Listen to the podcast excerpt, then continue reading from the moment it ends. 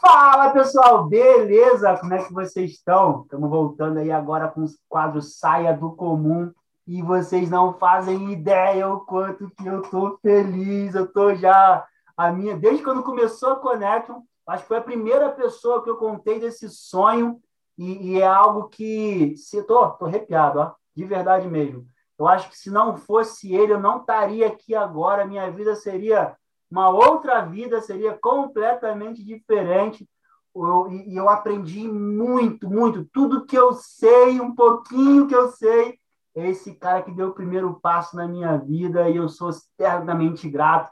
Rasgação de seda pura, mas eu sou fã demais. É, eu chamo de pai, porque de verdade é um cara que acreditou muito em mim. E, e se hoje eu estou aqui falando com vocês, é porque ele me encorajou muito. Então, quem é? Anderson Koberg. Estou ansioso, estou nervoso. Eu não fico nervoso. Eu estou nervoso aqui para gravar. Fala comigo, paizão.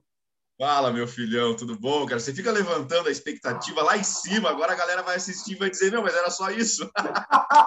duvido, duvido, duvido.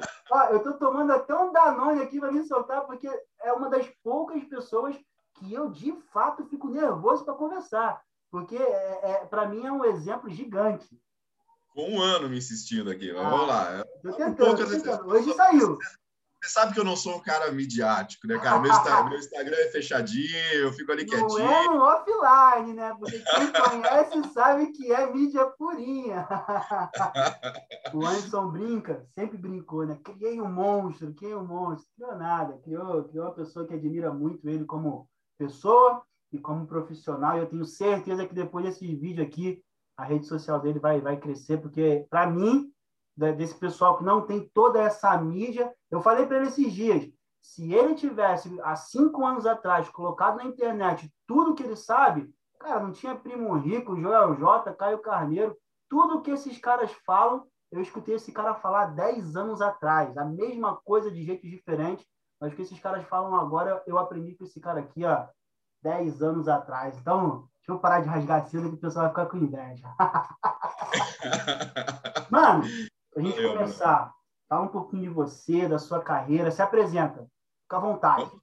Vamos lá, então. Bom, nome mais do que dito, né? Anderson Cover. Bruno é um dos poucos que pronuncia certinho. Sempre saem uns, uma, umas coisas meio diferentes no meu sobrenome, mas é assim mesmo. Anderson Cover. Tive a honra de trabalhar com esse, com esse cara e tenho o maior orgulho também. O recíproco é, super verdadeiro, né? De vez em quando a gente fazia tempo que não se via, né, Bruno? Agora, apesar aqui, né, de, verdade, de, verdade. com a distância aí, mas assim, da gente se ver, é, fazia muito tempo que a gente não, não se via. Mas o Bruno, isso é fato, assim, não é não é só aqui para a ocasião que ele está falando isso. Quando eu menos espero, brota uma mensagem ali naquela três da tarde, numa quarta-feira, e o Bruno ali, pô, dizendo que está com saudade, o quanto ele ele valoriza acima de tudo é a nossa amizade, mas a nossa a nossa história, né? E eu tenho um puto orgulho também, assim, eu sempre quando chega um áudio dele ali para alguém eu mostro, assim, quem tiver do meu lado eu já chamo de, meu, olha só, que legal ver esse cara falando é, e é muito bom a gente poder impactar positivamente a vida das pessoas, né? E eu acho que tem várias pessoas que a gente acaba todos os dias, né,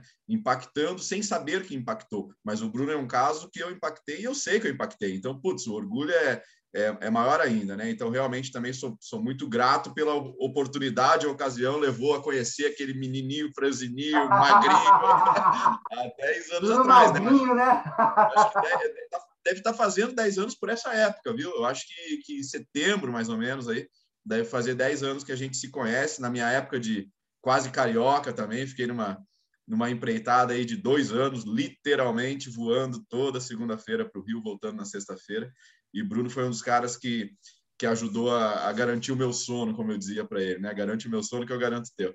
Então, assim, é da, um pouquinho da minha história, né, Bruno? É, já reservo umas quatro horas aí, porque eu falo pouco. Né? Não, e... vai ser teu. Vamos, vamos. O, o, YouTube aguenta vídeo de seis horas. Vamos embora.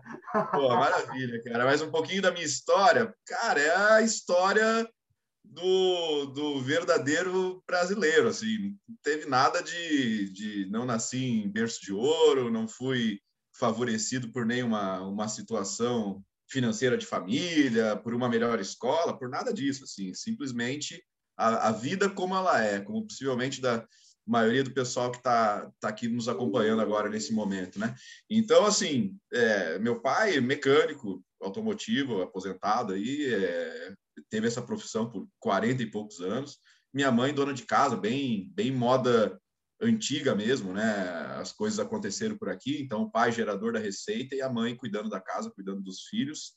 É, estudei em colégio, escola pública aqui, ensino fundamental, ensino médio. É, e aí depois as coisas vão acontecendo e uma coisa vai levando a, a outra que talvez eu nunca vou ter as respostas do porquê, mas é, tinha que ser assim, né? Não, não podia ser diferente. Mas lá com os meus 12 anos, eu acho, é, um, um, irmão do meu pai, meu tio e meu, meu padrinho, é, me deu de presente um, um computador. Estava trocando o computador do filho dele. Na época, ninguém tinha computador, ninguém. Então, assim, 12 anos, eu tenho 35, estou falando de 23 anos atrás. É, é, ninguém tinha, tinha né, algo assim. E, e aí ele me deu esse computador e, e, vivia, assim, eu não conseguia usar, usava um dia e no outro dia tava, tinha alguma coisa quebrada, assim, você ligava o chuveiro para tomar banho e queimava a placa de vídeo, era, uma, era uma tortura. E eu comecei a gostar daquilo ali. E numa época também que muita gente dizia assim, pô, a informática é o futuro, então, assim, eu comecei a gostar daquilo ali, de eu querer, né, consertar para mim, me envolver com aquilo ali, e aí meus pais, assim, pensaram, porra, a informática é o negócio do futuro e, e foram lá e, e acabaram por, por, investir ali né, em mim. É, e eu fui é, estudar, me formei técnico em informática, que na, na época, assim, eu entrei lá é, para estudar aquilo achando que era algo muito mais voltado à manutenção, que era o que eu gostava, mas foi por outro caminho, era um caminho mais de, de processamento de dados, desenvolvimento, né? que é o atual tecnólogo que existe hoje aí de, de, de processamento de dados. Então, mas acabei entrando nessa, nessa, nessa vida aí de, de tecnologia, é, muita gente acha até hoje, assim, alguns parentes assim que não sabem muito o que eu faço, quando dizem, ah, o Anderson, ah, o Anderson é o gênio dos computadores, falo isso hoje, mas eu não entendo nada de computadores. Se tiver que hoje, hoje eu pedi suporte para o pessoal arrumar a minha assinatura do Outlook, que eu não consegui formatar ela direitinho. Então, assim, ah, o gênio, não, não é, não é nada disso. Estou no mercado de tecnologia, sou do mercado de tecnologia, mas, mas não, não, não sou nenhum entendido aí de, de né, tecnicamente. Mas aí o que, que aconteceu? Nessa época lá, por conta, daí eu já, né, já tinha idade ali para estagiar e tal, tinha 16 anos, já estava me formando no, no, no, meu técnico, surgiu uma oportunidade para trabalhar numa empresa aqui de Porto Alegre, que era um, um, um centro credenciado da HP, era um, uma, uma representante da HP aqui do Sul. E a vaga, assim, foi a mais inicial possível. Foi uma vaga para eu lavar peças. E como assim lavar peças? Assim, um tanque com luva e uma mangueira e uma esponja lavando as peças das impressoras HP. E como era um centro autorizado de serviço, é, o pessoal levava no laboratório as máquinas que davam problema, então o cara comprou na Magazine Luiza a impressorinha, quebrou. Hoje em dia tu troca, né? E um tinha que ser, antigamente né? Tava, né? Então, pô, o cara comprou, tá usando em casa, quebrou, ele tinha que levar na assistência. Quando chegava lá, era parte do protocolo que a impressora, todas as, as partes externas fossem lavadas mesmo, para devolver limpinha para o cliente. E eu entrei lá para lavar a peça, cara. Posso fazer um parênteses? Pode é impressionante como a nossa história é parecida, né? Eu também Cara. entrei na HP para lavar rolete. Rolete, é verdade. Lá em Macaé, eu acho que foi, né? Lá em Macaé. É verdade, cara. E aí, e aí eu lembro, inclusive, que quando eu entrei lá nessa autorizada HP, é, o rapaz que estava saindo da função, né, o atual lavador de peça, ele tinha sido promovido lá para o almoxarifado. E aí eu lembro que ele falou assim: Anderson, te dedica bastante aqui, cara, faz o trabalho direitinho, que em seis meses você está em outro departamento. Eu pensei, que? Seis meses? Tá maluco, cara? tá maluco, eu vou ficar seis meses. Mas, cara, pensei assim: ó, a primeira coisa que eu pensei, tenho que fazer algo diferente. E, e assim, o Bruno me conhece, eu, eu, isso eu fiz quando eu tinha 16 anos, é, né? E agora é, 20 anos depois, eu, eu falo a mesma coisa, assim, a gente sempre tem que fazer diferente. E aí a gente pensa às vezes, pô, mas não tem o que fazer diferente, né? Então vocês pensem num cenário de lavar peça. O que que você vai fazer diferente? Vou esfregar mais a, a, a para ficar mais limpo? Não, não adianta, né? Então, assim, o que que eu vou fazer diferente? E aí eu peguei e me atentei ao processo. E o processo era o seguinte, essa sala de lavagem, de limpeza, ficava no mezanino. No mezanino. E aí o laboratório era lá embaixo. Qual era o processo? Os técnicos do laboratório desmontavam as impressoras, a hora que pegavam para dar um diagnóstico, a primeira coisa, desmontavam, os técnicos subiam a escada, levavam até esse mezanino, colocavam na prateleira, quem tivesse ali lavando, lavava, depois colocava a máquina em umas outras prateleiras para secar, colocava as carcaças lá, e quando tivesse seca, que daí era o tempo do técnico desmontar, dar o diagnóstico e tal, o técnico voltava lá em cima para buscar essas, essas peças e ele poder montar. O que, que dava para fazer diferente aí, né? Por que, que eu vou deixar o técnico subir? Eu, eu, comecei pensando o seguinte: por que, que eu vou deixar o técnico subir para buscar a peça já limpa? Se depois que eu lavar, eu posso botar a secar e quando tiver seca, eu posso levar lá para ele. Então, no meu segundo dia eu já fiz isso. No primeiro eu fiquei ali entendendo, tá? No segundo dia eu terminei de lavar, deixei sequinha, desci a escadinha, voltei lá no técnico, falei, ó, oh, tá aqui a peça. O cara já me olhou, disse, como assim, né? Ninguém nunca fez isso. E aí, no segundo dia, repetia a mesma coisa. No terceiro dia, eu descia com as limpas e aí já voltava com a suja. Então, os caras já não precisavam mais subir. De qualquer jeito, eu estava descendo mesmo. Então, eu descia com a limpa, voltava com a suja. Lavava rapidão para ter tempo ocioso mesmo. No tempo ocioso, eu descia lá para o laboratório e ficava de olho, antenado, vendo como é que os caras manuseavam as impressoras, porque lembra, eu queria ser uma pessoa de manutenção, era isso que eu gostava, do hardware, daquela coisa de poder consertar. Resumo da ópera. No meu, eu acho, sei lá, quarto ou quinto dia, num momento desse ali dentro do laboratório de, de, de olho, passa um dos donos da empresa, um dos sócios, que ele era o diretor técnico, e estava assim um movimento muito grande, e ele fala para um técnico, oh, não dá para você ensinar o, o menino aqui a, a, montar, a desmontar as impressoras, que daí ele já pode ir desmontando também e lavando. E aí, cara, me ensinaram a desmontar, eu desmontava correndo, subia, lavava, secava, descia, e daqui a pouco já me ensinaram a montar 22 dias. Aqueles seis meses lá que o cara falou, deu 22 dias eu ganhei minha mesa chupa no laboratório. Seis meses, chupa seis meses. Chupa seis meses. 22 dias eu virei, eu virei técnico, cara. E, e, e, algumas coisas acontecem, né? É, é, é, dá para a gente falar de várias coisas aqui. Né? Então, um assim é fazer diferente. Quando eu falo de carreira, eu sempre falo disso. A outra é, é humildade. Então, poxa, né? Eu, eu, eu já estava lá, formado, técnico e tal. Eu poderia ter dito, não, eu não vou trabalhar lavando, não. Eu sou técnico e tal. Então, assim, é, fui humilde ali para aceitar esse cargo que eu sabia que era bem inicial. É, tem outro que eu, que eu costumo citar também, que foi um, um aconteceu poucos casos desses na minha vida, mas esse foi um que eu nunca esqueci. E eu acho que o cara que me falou isso, é, ele não lembra que ele me falou isso, ele não faz ideia que ele me falou isso, mas, mas eu nunca esqueci. É, eu estava lá nessa empresa naqueles dias iniciais ali onde eu lavava a peça, descia para o laboratório, ficava lá, e eu encontrei um dei de cara com um cara que eu não sabia que trabalhava lá, mas ele era um conhecido do meu pai. E aí, quando ele me viu, ele falou: Pô, tu é o, tu é o filho do Juca. Meu pai é conhecido por Juca a vida inteira. Tu é o filho do Juca, eu sou.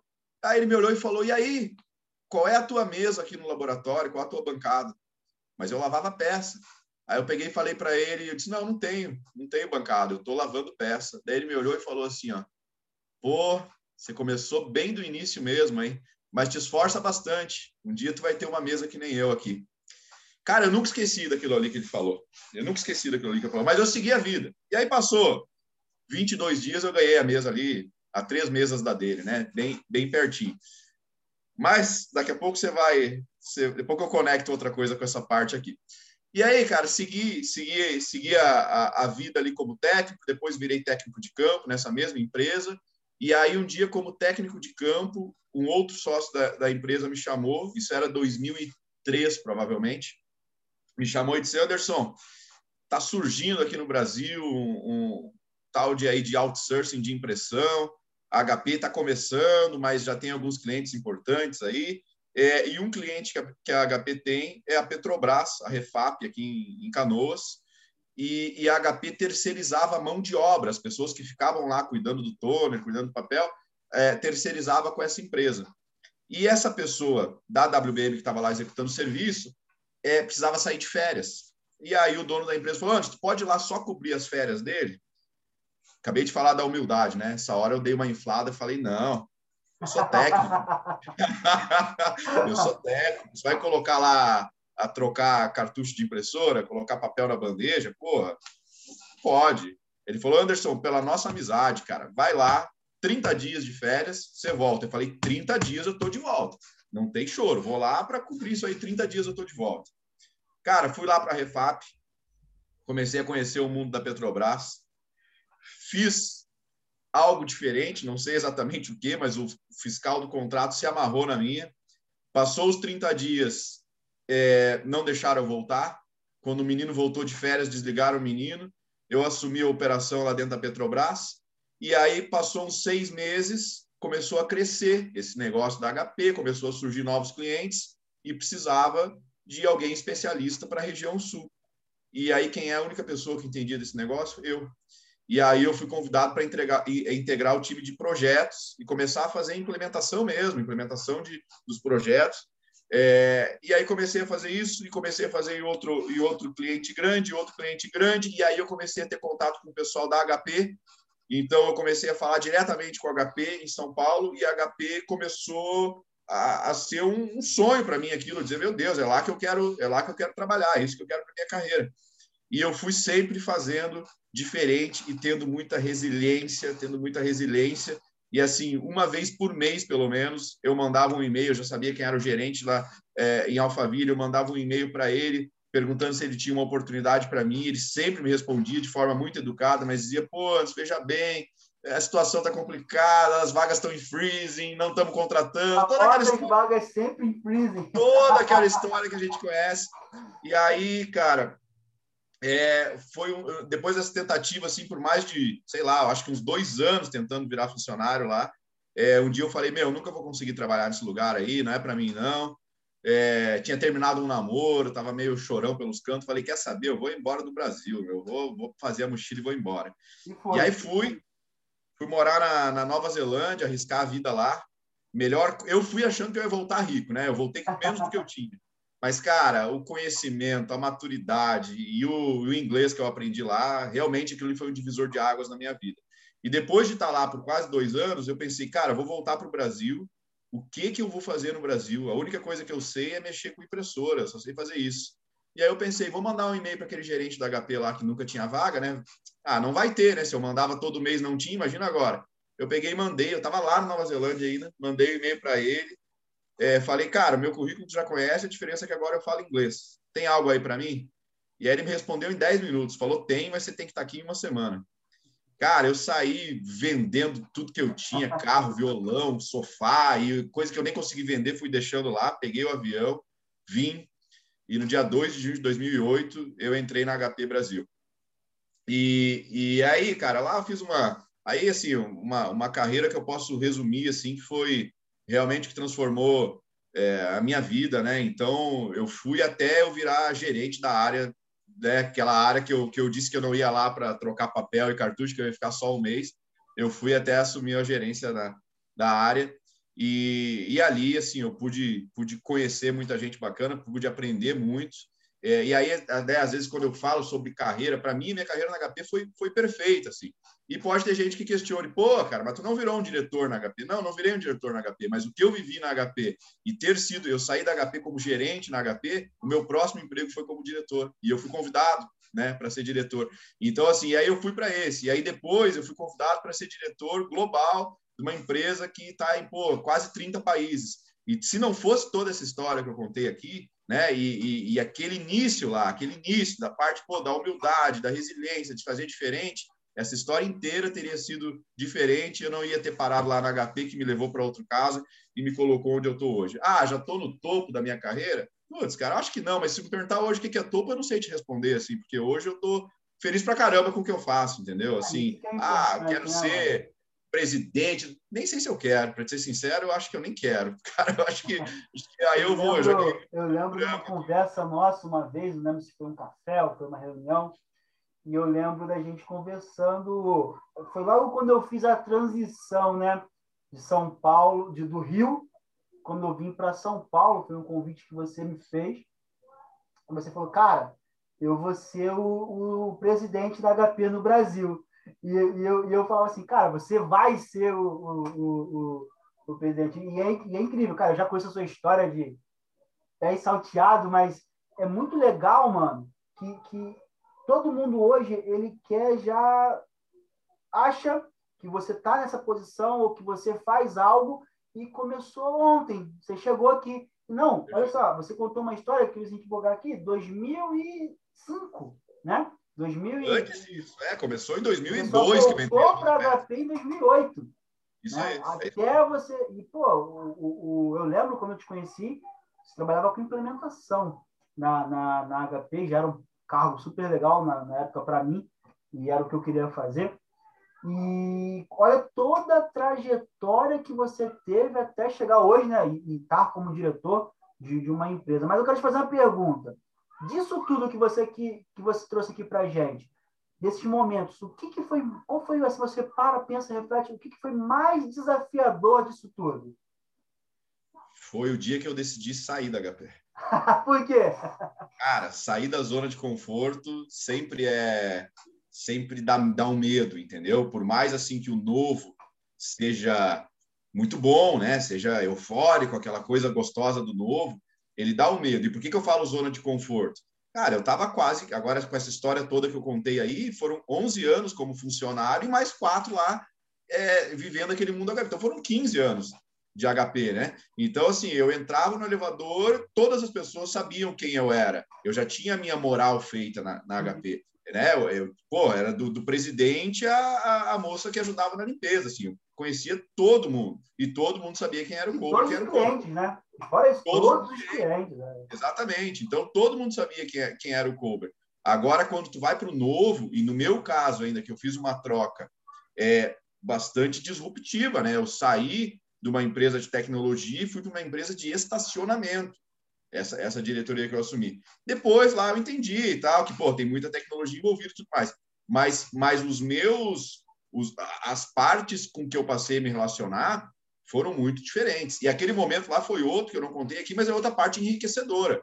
Porque assim, eu saí do mundo corporativo, onde eu falava de corporativo para corporativo, e eu fui para o mundo para falar com donos com donos de das maiores empresas do Brasil, seja do, do setor de, de educação, seja do setor de shopping center, seja do setor de hospitais. Cara, eu conheci donos de hospitais. Eu achei que eu nunca fosse conhecer o dono de um hospital. Eu conheci donos de, de, de hospitais. Eu fui para eu, eu, fui para lugares, pô, dos caras ir me buscar no aeroporto com carro blindado e segurança. E depois, na hora de eu voltar, eu voltar comigo ali com segurança e carro blindado. Eu, eu nunca tinha, tinha passado por isso na minha vida. E aí, então, assim, ali foi uma outra experiência é, incrível que eu tive. E aí, eu falei, né, foi um momento de maior é, medo ou preocupação, ou mais desafiador, mas quando tu sai da zona de conforto e tu vê, assim, ó, que o que eu sei fazer não é mexer com impressoras, e não é mexer com estacionamento, e não é, é agora mexer de novo com tecnologia como eu estou é, é, lidar com gente, né? É lidar com pessoas. Essa é a nossa vida. pessoas, né, mano? É, é, tudo no final se resume a pessoas, entendeu? E aí tu vê assim, cara, realmente, é, aquelas, aqueles questionamentos que eu já tive, assim, pô, se um dia eu não tiver aqui, eu, eu vou estar onde? Eu só sei fazer isso. Eu vi que eu, que eu desfiz uma crença errada que eu tinha. Então eu tinha essa crença, ah, eu só sei, sou, sou muito bom nisso, eu só sei fazer isso. Cara, é sobre pessoas. E a partir desse momento, você, você, quando você abre a tua mente para isso, você vai fazer o que você quiser e vai ter sucesso onde você quiser. Legal, mano. Caraca, mano, que legal. Mas, ó, aprendi com você, né? E essa situação aprendi com, contigo, né? Que você me ensinou muito claramente que para cada ocasião eu tinha que meio que ser um camaleão, né? É, é, é me transformar para me colocar melhor a cada situação. E isso é uma das coisas mais é, é, importantes que, que, que eu trago para mim, de saber realmente me adaptar, como me vestir, como me importar. A gente aqui está falando um linguajar bem popular, mas a gente sabe falar o português certinho também. e também sabe chegar num lugar e identificar. Cara, aonde e como veio esse start? Porque, assim, você é uma das pessoas que eu vi que, que era, era muito natural isso, essa virada de chave. Tem alguma dica, algo para que você poderia falar sobre, sobre isso? É, eu acho que eu acho que esse ponto é um dos. Se tivesse me perguntasse um ponto de, de é, que as pessoas não podem deixar de fazer quando querem se relacionar com pessoas, é esse. Assim, eu acho que esse é vital para você ter sucesso, independente do que você estiver fazendo. É saber se adaptar ao interlocutor. Ah, não, mas para aí, então o cara não tem personalidade. Não tem nada a ver com isso. Não tem nada a ver com isso. Mas é saber, exatamente como você falou agora, que vai ter gente que a gente tem que se portar de um jeito e gente que você vai ter que se portar de outro. E, de novo, sem perder a tua essência e a tua personalidade. No final, continua sendo Anderson, mas tudo é a forma que você chega. A gente tem uma chance de causar uma primeira boa impressão. Então, a gente tem que usar ela a nosso favor, né? É, então, assim, eu acho que aqui não tem mistério nem segredo nenhum no que eu vou falar. É o básico do básico. Mas eu já pude experienciar tudo isso, principalmente quando tu troca de regiões no Brasil. Tá? Então, se tu viesse agora, eu sou, eu sou, sou gaúcho, estou aqui em Porto Alegre. A gente sabe que o, o, o Porto Alegrense, e aí os porto alegrenses me assistindo aqui vão, vão ficar bravos, mas nós aqui somos um povo bairrista. O gaúcho é bairrista, sabe? Eu tive a experiência, pô, fiquei 12 anos morando aí em São Paulo, então, assim, se tu entrar nas minhas, nas, nas poucas mídias que eu tenho, eu sempre coloco lá 50% gaúcho, 50% paulista, porque é algo que eu tenho o maior orgulho de falar, assim, São Paulo fez parte do meu, do meu amadurecimento, da minha carreira e de quem, de quem eu sou hoje, me considero paulista de coração, assim, é, agora eu estou de novo há um ano e pouco aqui, voltou um pouco de sotaque gaúcho aqui, mas eu não tinha nem, nem o sotaque mais, não que eu quisesse ter, total, total, né? É, não que eu quisesse ter perdido, assim, nunca, né, nunca forcei para isso, mas do tempo que eu fiquei em São Paulo e, eu já falava muito mais mais mano do que do que bar, né? É, e assim, quando tu olha para as regiões, cara, tu já tem que ter esse jogo de cintura, sabe? Porque de novo, tu pega um exemplo aqui, é uma cultura absurdamente bairrista. Então, em algum momento da conversa, você não quer ser o cara bairrista, você não precisa ser, mas você não vai contrariar, você não vai fazer a piada quebra-gelo de uma forma que o cara, sabe? Então, tu tem que conhecer o mínimo da pessoa que tu está indo falar. Eu, antes de uma reunião, sempre, quem trabalha comigo sabe disso, eu sempre pergunto, me fala aqui, ó, é, o que, que a gente tem de negócio lá com eles, quando começou o contrato, quando termina o contrato, quanto fatura por mês e qual o perfil do cara que vai estar tá lá. E aí, se, ó, o cara, o cara é um mala. Ah, o cara é, o cara briga, o cara bate na mesa. Ah, o cara é engraçadão, o cara conta piada, o cara vai, vai fazer não sei o quê. E eu vou dizer, eu não tive nenhuma reunião que eu tenha ido que o cara que disseram que era mala, que o cara tenha sido um mala, sabe? Que o cara que disseram que era um babaca, que ia bater na mesa, que ele... Eu tive um caso, assim, de um cara que, que deu uma porrada na mesa uma vez. Mas ali era parte do, era parte do meu, né? do meu aprendizado, cara. E aí, você entende que nessa parte assim de se adaptar ao interlocutor é a primeira coisa, né? Como é que você vai se adaptar ao interlocutor se você chegar só falando, né? A primeira coisa é ouvir. E, e vamos lá, o cara tá te recebendo na casa dele, né? É, é, é, esse cara quer falar, ele quer falar mais que você. E aí aconteceu isso comigo. Tava tendo, foi um caso que tava tendo um problema e aí teve uma escalação que eu fui lá atender, é, uma escalação executiva e o cara começou a falar o problema, e eu já sabia que o que ele estava dizendo não era um, um, problema nosso, que era um problema na infraestrutura dele. E ele começou a falar, e eu peguei e disse: é, mas isso não é, isso não é o que você está falando, é um problema aqui. E aí ele começou de novo, na terceira interrompida, ele bateu na mesa e falou: pô, se você veio até aqui não vai deixar eu falar, não preciso da reunião, estou indo embora. E ali, na hora, eu fiquei meio desconcertado, mas com um joguinho aqui, eu falei: não, não é isso, conta aí e tal. E terminou a reunião, a gente tomando um café, só eu e o cara, e já viramos melhores amigos naquele momento ali. E, gente, esse, essa parte do café, às vezes é ali que você vai entender a dor do cara, sabe? Não é dentro da sala de reunião, que normalmente até pô, vai estar um puto executivo lá do lado e vai ter outros funcionários dele, o cara também vai ter que manter, às vezes, né, aquele combinado do tira bom, do tira mal.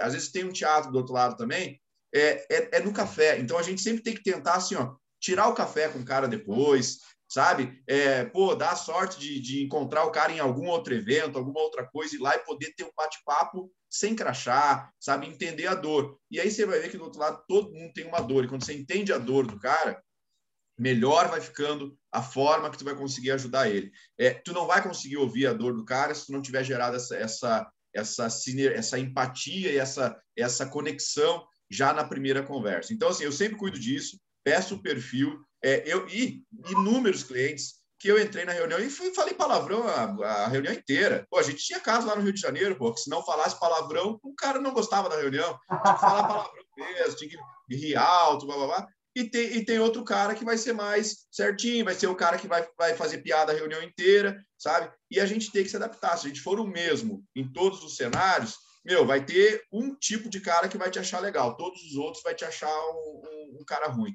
Então, então isso eu tomo bastante cuidado, tá sempre é, é, né, a se adequar ao interlocutor. Tá no mudo, calma aí. aí. Isso eu aprendi bem, cara. Eu lembro que também passei por uma experiência dessa do cara não só bater na mesa, mas bater na TV e quebrar a TV dele e isso também foi, foi um aprendizado muito grande. Já ouvi, o cara quer, o cara quer falar. Então, eu aprendi. Quer falar, exatamente. Quer falar, e para quem trabalha com público, é isso, né? É isso, né? E todo mundo quer falar, todo mundo quer ser ouvido, né?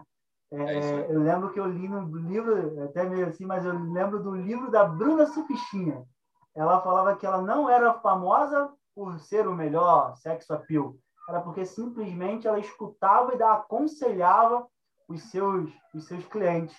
Né? Então, por isso que ela se tornou o fenômeno que, que era. Mano, você hoje gerencia uma equipe grande, né? Sempre foi equipe grandes, mas a gente sabe que ele acaba pegando um ou outro para intercalar ali e gerenciar. O que você hoje é, é, prioriza na hora de estar tá contratando uma pessoa? É, esse, esse, essa é outra coisa que eu fa... ninguém me ensinou, mas eu faço de um jeito desde o início e sempre deu certo. Eu nunca, eu nunca mudei. É, você falou de equipes grandes e é fato, né? Assim, a, a, a minha, minha experiência como, como gerente de pessoas começou quando eu tinha 27 anos na nossa empreitada junto lá e me largaram. Assim, um dia eu fui dormir tendo zero pessoas, no outro dia eu acordei com cento e não lembro mais, 123, eu acho. 50 e poucas pessoas. É, era um negócio absurdo, assim, ó. Loucura. Eu, acordei de manhã e falei, meu, e agora? O que, que eu faço agora? Né? E não tinha, a gente estava tendo que montar uma estrutura ainda, não tinha sequer uma estrutura, não tinha um organograma montado. Eu lembro a gente rabiscando numa sala lá e, e, e criando a, a estrutura. Eu né? tenho que foto de... desse dia, acredita? Pô, cara, se tivesse, você edita e põe ela no, edita e põe ela no cantinho do vídeo depois aí. E, e, pô, esse dia foi, foi histórico, assim, que a gente montou uma estrutura lá que perpetuou, inclusive, né? E deve estar tá lá até, até, é até hoje, hoje. Eu acho, eu não sei. É. Mas, mas, assim, ó, o que, o que, que eu sempre fiz, tá? E isso eu sempre tive uma facilidade, já errei, assim, em alguns casos, mas eu costumo mais acertar do que errar, mas de, é, é de identificar é, talentos, né? Então, assim, eu, eu foi, e foi isso que eu tive que fazer. E aí, e assim, o Bruno foi um caso desses, né?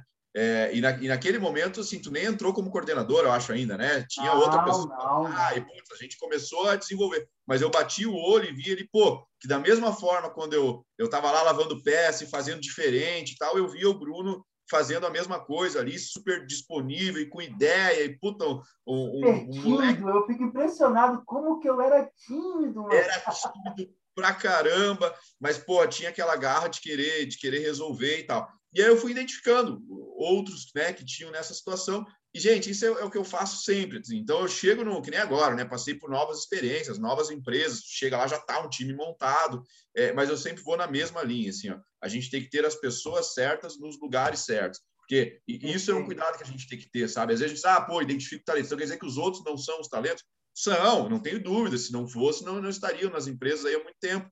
Mas é assim, quando a gente procura cargos de liderança, aí tu vai lá, né, vendo aquele, aquela pessoa que tem esse perfil que conecta com tudo isso que a gente está que a gente está falando aqui. Um, um, líder tem que ser é, engajador, né? Se ele não for, ele, ele vai estar tá só ali, na verdade, com, né, com um papel de líder, mas não executando a função propriamente é, dita, né? Ele tem que ser engajador. Eu acho que hoje em dia até esse a gente tirou o termo chefe, virou líder, eu acho que até o, a gente já está numa época que o termo líder já poderia mudar, para ser sincero. Mudar. Cara, a gente poderia chamar outra coisa aí, muito mais nesse apelo de, sabe, do engajador, do cara, do, do, do cara que, que gera sinergia, sabe? Porque Legal. de verdade, Bruno, eu, eu, eu, eu costumo, assim, é, quando eu vou é, recrutar, né, para mim, o que mais, que mais importa, assim, é eu tenho que confiar na pessoa, sabe? Eu tenho que, eu tenho que confiar, a pessoa tem que me passar é, confiança. Obviamente, né? Como eu venho há muito tempo em funções comerciais, é indispensável que uma pessoa que vai estar no comercial se comunique bem, se apresente bem, né? Fale bem, se porte bem, tenha né, um pouco desses macetes que a gente vem, vem falando aqui. É, eu vou muito mais na linha dos, dos soft skills, assim, sabe? O hard skill, isso tudo é desenvolvível, assim. Então você vai lá e vai desenvolver com o cara, sabe? Ah, eu, eu, peguei meu exemplo, eu nunca tinha mexido com estacionamento, eu mexi com, tecnologia, saí, fui lá, em dois, três meses, estava eu acho que com 20 e poucos dias eu subi num palco já no Expo Center lá, que tinha umas, umas 500 pessoas e acreditaram em tudo que eu falei lá. Então, assim, é, é, cê, sabe, você tem o soft skill bem bem desenvolvido, você vai vai bem no, no resto. Então eu cuido muito isso. É, eu parto de um princípio, Bruno, e, eu já tomei muita, muito tapa na cara por causa disso. Já apanhei bastante na vida, mas continuo fazendo, cara. Até é, eu, isso tirando a parte de business, assim, da minha vida. Eu sempre, quando eu conheço uma pessoa, eu parto do princípio que eu posso confiar, até que a pessoa me dê um motivo para perder a confiança. Só que a maioria das pessoas, e, e, e, talvez estejam certas ou não, não sei, mas a maioria das pessoas parte não confiando e espera ter razões e motivos o suficiente para confiar. É, cara, eu não quero virar essa chave. De verdade, eu não quero virar essa chave. Ah, cara, quero... um ponto de vista bem diferente. Eu quero continuar acreditando na, na, humanidade, cara. Eu sempre parto do princípio de acreditar na humanidade. Eu sempre parto do princípio acreditando que as pessoas são do bem e que a minoria não é. Porque se eu virar essa chave, cara, eu tô justamente me unindo sabe? A maioria que talvez não acredite o quanto as pessoas são do bem. Então, assim, eu sempre parto assim. Agora, é, se, e, e num cargo de liderança, eu tenho que ter uma pessoa que de fato eu confie. E quando eu falo confie, eu não estou falando só de pilantragem, não. Tipo, ah, o cara, é confiar que, pô, o cara vai vestir a camisa junto comigo, é confiar que o cara vai estar tá fazendo lá o que tem que fazer no horário certo, no timing certo. É isso, sabe? Não é só puto, o cara, pô, me sacaneou, me... não, assim, não é. Às vezes tem esses casos também, mas é, é confiar que o cara tem aquela, aquela relação, que a relação de lealdade, isso eu também falo muito, ela tem que ser mais forte comigo, Anderson, do que com a empresa. Eu lembro, eu, sempre... eu, lembro, eu lembro como até hoje, a gente almoçando no centro do Rio, e você, cara, vou te promover a coordenador, o, o, o, na época, né, não sei citar nomes aqui, mas o rapaz ia sair de, de licença, pô, você quando vai ficar, vai ficar, vai ficar, só que você precisa aprender uma coisa, uma única coisa. Se hoje atrasar o seu salário e eu te pedir alguma coisa, você deixaria de fazer? Jamais. É esse sentimento é que você é gerar nesses 150 pessoas. E esses dias eu li, cara, essa semana mesmo eu estava lendo um livro que o livro diz exatamente assim: aonde você sabe que construiu uma relação de confiança com a pessoa? É quando você não está no local, e você sabe que aquela pessoa vai te representar 100% daquilo que você é. Então, isso serve para casamento, relacionamento, business. E, cara, eu lembro, eu, eu falo para você, se tu escrever tudo isso que você falava 10 anos atrás, você estava multimilionário, porque eu lembro da primeira pessoa que me falou isso, a gente num café, num almoço, não lembro exatamente o quê. Então, é, é esse sentimento que as pessoas têm que ter. Se a HP, se a empresa atrasar o salário delas, elas não vão fazer pela empresa, elas estão fazendo por você. E eu baseei minha carreira toda em cima disso, cara. Impressionante. É, e, dá, e dá super certo, cara. Só que isso não vai dar certo com o cara que tem a premissa invertida, que ele exato, parte não confiando. Aí não vai dar certo, entendeu? Então, quem parte confiando consegue fazer isso. E é isso que eu faço. Então, assim, o cara tem que ter aquela lealdade comigo. Cara, a empresa normalmente é milionária. A empresa, se o cara ah, atrasar um negócio lá que gerou um impacto de 50 mil reais, puta, não muda nada para a empresa e tal, tal, tal. Mas, assim, e comigo, né? Como que fica a minha moral para eu ir lá depois com o presidente, sentar lá e dizer, cara, olha só, o resultado da minha vertical aqui aconteceu isso. Então, assim, o cara tem que se preocupar é, é, mais comigo do que com a empresa. No final do dia é isso, essa, essa, essa lealdade. Obviamente, né, não estou aqui dizendo que o cara tem, não tem que se importar com a empresa, mas é na, na, é na parte da construção da lealdade. Eu acho que isso forma eh, times de sucesso, porque tem aquele cara que consegue montar o time de alta performance, mas a que custo, né? É aquele hum. chefe que é, que é o chefe, né? O cara que é odiado, tal, tal, tal. Agora, tu ser aquele líder admirado, que, que as pessoas querem realmente ser teus seguidores, eu acho que esse, esse é o caminho para a gente montar. E eu, eu falo muito isso no, no treinamento que a gente dá aqui na Connection, do que você quer deixar de legado. Porque no final, irmão, o que, que você deixou? Como é que as pessoas te enxergam? Como é que, pô, tu é um puta de um babaca. Cara, você vai, você tá fechando portas. Eu vejo muito isso hoje. Hoje eu não tô mais aí, né, como, como que, pô, a gente trabalhava como executivo, os homens de terno, para cima e para baixo. E é impressionante como portas abertas em todas as empresas que eu prestei serviço ou que de alguma forma a gente trabalhou é, direto ou indiretamente. Por quê? Deixava sempre uma sementinha positiva, cara. O que, que você quer deixar de legado? Esse, cara, incrível. É, tu, tu, sabe que por, por muitos anos, né? É, a gente acaba citando a HP várias vezes aqui, porque 15 anos é, lá, né? Escola, né? 12 é anos escola. lá. E então assim, é, por muitas vezes lá eu fui eu fui questionado assim, com até com com um tom um pouco de pitaco assim do tipo, mas e aí, qual o legado que você vai deixar aqui? Qual o legado que você vai deixar? Cara, o dia que eu pedi para nossa assistente colocar uma reunião com toda a área, que eu ia para eu comunicar a minha saída, aquele foi o melhor legado que eu podia deixar, cara. Foi a HP inteira chorando, cara. Foi a HP inteira chorando, assim. Então, e eu junto, né? Então, assim, cara, não tem legado melhor que esse, sabe? É, depois, pô, agora eu vejo para as empresas que eu fui, eu levei gente, as pessoas quiseram, quiseram trabalhar comigo. Então, pensa assim, cara, são seguidores, né? Hoje eu tenho, assim, duas pessoas que agora, pô, acabei de chegar numa outra empresa e já tem duas pessoas que eram HP trabalhando comigo. Então, assim, eu acho que eu acho que esse é o maior legado que tu, que tu pode deixar por onde tu passa, né? É, as pessoas é, é, as pessoas gostarem de estar contigo, gostar da tua presença. E, mano, o legal disso tudo, eu vou entrar num assunto agora que, que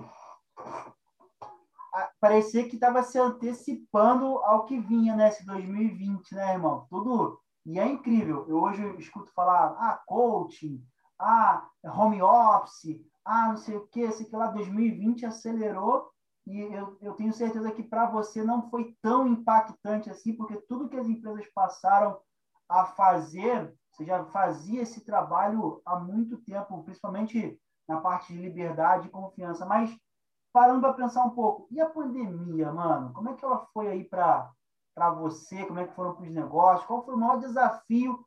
Porque, assim, por mais que eu tenho certeza, por te conhecer, é, é, é, já era uma coisa bem estruturada, o home office, pra, pra, é, o, é o jeito que você sempre trabalhou com a gente, né?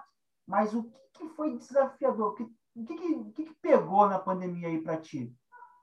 Cara, o, o, o, grande, assim, pegou não, tá pegando, né? Sinceramente. ainda, né? Tá pegando, tá pegando, assim, inclusive, eu digo mais, eu acho que esse ano está sendo pior do que o ano passado, porque o ano passado a gente teve o, o efeito surpresa, né? Então teve o efeito surpresa. Então, assim, pô, a gente conseguia ainda é, várias coisas dar esta resposta. Ah, era uma surpresa e vamos sentar e pensar, porque a gente não sabia que isso ia acontecer.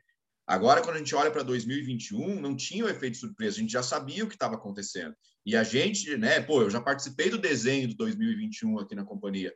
E, e, eu junto, na hora de desenhar, pô, coloquei ali que em março a economia mundial ia estar tá rodando de novo, ou pelo menos numa, numa escala interessante de subida, porque a gente viu, né, vacina, primeiro vacinado lá em dezembro, Londres, não, vai replicar. Então, assim, a gente achou que com a, as primeiras aplicações da vacina, que a gente esperava para março aqui no Brasil, que fosse realmente, começou a aplicar a vacina, a economia né, é, é volta, volta a deslanchar. E não é o que a gente está vendo. E aí, quando tu cita assim, o home office, de fato, essa é minha forma de, de, de, de, trabalhar. Eu não quero saber onde as pessoas estão. Não quero de verdade, assim, ó. Eu quero saber o resultado que está entregando. Então, cara, é, não, não precisa nem ficar me dizendo toda hora, ah, Anderson, olha só, agora eu vou ter que dar uma saída para ir no, no médico, tá? Daqui uma hora eu tô de volta. Cara, na boa, se não tem agenda nenhuma comigo combinado ali, é, né? Se não tem algum assunto pegando, algum tema rodando, eu não quero saber onde você está, vai lá, vai no teu médico, faz o que tem que fazer. Jamais, nunca, jamais eu vou querer ver um atestado médico. Assim, eu acho que cai de novo na parte da confiança, né? Se eu tiver que pedir um atestado para um cara que falou que foi no médico, é porque eu suspeito que ele não tenha ido no médico. Se eu suspeito que ele está me mentindo, não serve para trabalhar comigo. Simples assim. Então, então eu sempre parto confiando. É, agora, o que, que, a, o que, que a pandemia faz? Ela nos ajuda, de certa forma, a fortalecer isso que eu carrego do home office, porque a, a, a, minoria das empresas até então era adepta ao home office, era a grande minoria, né? E era um impacto que eu, depois que saí da HP, que já tinha essa prática, nas outras, né? Isso não era uma, uma, uma realidade total, mas a pandemia, de certa forma, então me ajudou em relação aos times da gente ter essa, essa liberdade, essa flexibilidade. Agora, a parte muito ruim, é que não é só o meu time que está de home office, né? Está o mundo inteiro de home office. E, e, de fato, assim, tu tendo um mundo inteiro de home office, ele tira de mim a coisa que eu mais gosto de fazer, que é o que a gente falou até agora, é lidar com pessoas. É, então, assim, cara, eu a, a minha última ida a trabalho para São Paulo foi em novembro. Nunca aconteceu isso na minha vida, de eu ficar sem posar em Congonhas ali mais do que, sei lá, três semanas, quatro semanas. E, e agora eu estou falando de, né, de seis meses, praticamente, que eu não vou a São Paulo. É, e eu quero justamente ir lá e sentar na frente do cliente, tomar o café que eu falei, ouvir qual é a dor do cara, né? É, mostrar que a gente está tá junto, está no mesmo barco. Esse é o meu trabalho. É, é isso que eu, que eu sei fazer, né? Não é impressora, não é estacionamento, não é software, é lidar com pessoas. Então, isso está me impactando demais. E aí tu pensa assim, eu tive a minha oportunidade de cuidar de, uma, de um negócio, dirigir um negócio global, é, que eu tanto queria, né? De pô, poder estar tá cuidando de mundo inteiro, e aí vem o universo e não pode ser fácil, né? Vem o universo e pá, larga isso no meu colo bem durante a pandemia, cara. Então, assim, tu pensa agora assim, eu tô, eu tô olhando, pô, o Brasil aqui, mas eu, eu, eu tenho, tô com viagem represada que eu preciso ir para o México, preciso ir para a Colômbia, preciso ir para o Chile, preciso ir para os Estados Unidos, que para mim é o mercado mais importante, o mercado que eu mais acredito e mais aposto, assim, é, para o legado que eu vou deixar na companhia. É, é, eu não posso nem entrar nos Estados Unidos, e mesmo que eu consiga entrar, tá bom, vou fazer quarentena no México, vou, vou entrar lá fazer o quê? Ficar dentro do hotel? porque está todo mundo de home office. Então, isso está né? tá impactando muito, cara. E assim, o mundo inteiro, né? Pô, África, a gente tem negócio na África, a África está aberto para entrar, mas vou, eu vou entrar e vou falar com quem? Então, assim, ó, eu preciso muito que esse mercado é, volte a funcionar, né? Que as vacinas aí sejam aplicadas, que mostrem a sua eficácia, que caiam os indicadores aí de, de contágio, de óbito e tudo mais, para o mundo voltar ao normal. É, se eu acho que volta esse ano, não acho que volta esse ano, de verdade mas espero que em 2022 a gente esteja pronto para começar a voar o mundo por aí e poder de fato trabalhar e fazer o que a gente gosta. Leão, cara, obrigado de verdade. Eu tô, tô, tô muito feliz, estou muito feliz porque isso aqui eu tô desde quando começou aqui querendo gravar com você. Eu lembro quando, quando vocês começaram, tu me chamou e disse, meu, eu queria que tu fosse o primeiro a falar. É, queria que fosse o primeiro a gravar. E aí, mim, eu falei ali e não falei, né, cara? Para mim é muito importante. Tenho certeza que a gente está aqui quase uma hora de bate-papo e, e pô, muita coisa engrandecedora. É, é, mais uma vez, sou seu fã número um, pode ter dois, três, quatro aí, mas o número um sempre vai ser, sempre vai ser eu. Eu sou muito grato pela sua vida, estou sempre aí perguntando como é que você tá, o carinho, sempre me aconselha muito. É, Para mim, sempre vai ser o meu, meu mentor principal e não tem como ser, ser diferente. O pessoal brincava que até o, o corte de cabelo eu imitava. Mas, filhão, para a gente fechar, fechar essa pergunta, eu tenho feito para todo mundo. E, e, e, é muito importante. Se hoje né, você tivesse a oportunidade, só pode ser uma coisa, essa oportunidade de descer e agora, cara, tá na tua mão. O que que você mudaria no mundo hoje? O que que você mudaria hoje para essa sociedade ser melhor? O que que você mudaria? Cara, as pessoas, assim, é, é... tem um filme antigo, esse filme, esse filme deve ser de 99, 2000, que se chama Corrente do Bem. Cara, eu queria poder fazer aquilo ali, sabe? Que é simplesmente tu fazer o bem sem esperar nada em troca. E quando a pessoa te perguntar por que, que você fez aquilo, você fala que você só espera em troca que ela faça o bem a outra pessoa e peça a mesma coisa em troca. E, e formar essa corrente do bem. E, e, pode parecer um negócio idiota, mas eu, eu, já fiz várias vezes na minha vida, assim, de tipo agora, assim, ó, tá dentro de uma farmácia, no, no, numa situação que chega alguém com pressa e a pessoa querendo comprar uma máscara porque tem que ir para outro lugar, e aí tem fila no caixa, a pessoa está desesperada, eu falo, oh, daqui, deixa que eu pago para você. Meu Deus, mas não sei como te agradecer. Eu disse, só faz a mesma coisa por outra pessoa até o final do dia. Cara, acho que esse é o meu sonho, que a gente pudesse entrar em uma corrente do bem. E é tão fácil fazer o bem, Bruno. É tão fácil, cara, fazer o bem, porque o bem você pode mensurar ele de formas muito diferentes para muitas pessoas. E às vezes você dá um abraço em alguém, cara, você está fazendo o bem. Às vezes o que eu fiz por você, eu, eu, eu, te fiz o bem, cara. Às vezes tu me contar o quanto tu é grato por mim, tu está me fazendo bem. Então é tão fácil a gente fazer o bem. Era só as pessoas acordarem um dia só. Eu só queria um dia, cara, no mundo, que todo mundo acordasse e dissesse assim, ó, hoje eu só vou fazer o bem. Eu acho que esse aí o meu desejo já está realizado, cara. Caraca.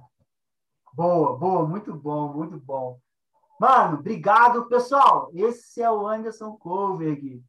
Sigam lá. Quer deixar tua rede social aqui? Você é rede social privada, né? Não Cara, coloca aí, coloca aí. Vamos botar um desafio aqui, ó. Se, se gerar quantos? Fala um número aí. Gerar 200 seguidores lá, eu começo. No mínimo 200 pessoas, anota aí. Se gerar, tira um print lá de quanto eu tenho agora. Eu vou deixar fechado, hein? Se gerar 200, eu abro e começo a gerar conteúdo.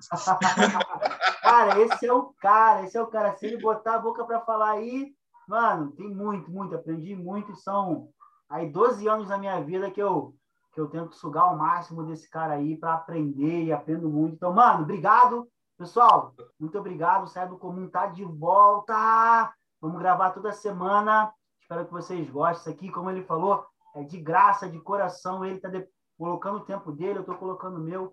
Então, muito obrigado mesmo se você assistiu até aqui o final. Irmão, cara, sem palavra para agradecer. Muito obrigado mesmo. Finalmente saiu! Saiu! Valeu, cara. Obrigado. Tudo de bom para você e obrigado a todo mundo que nos assiste aí. Valeu!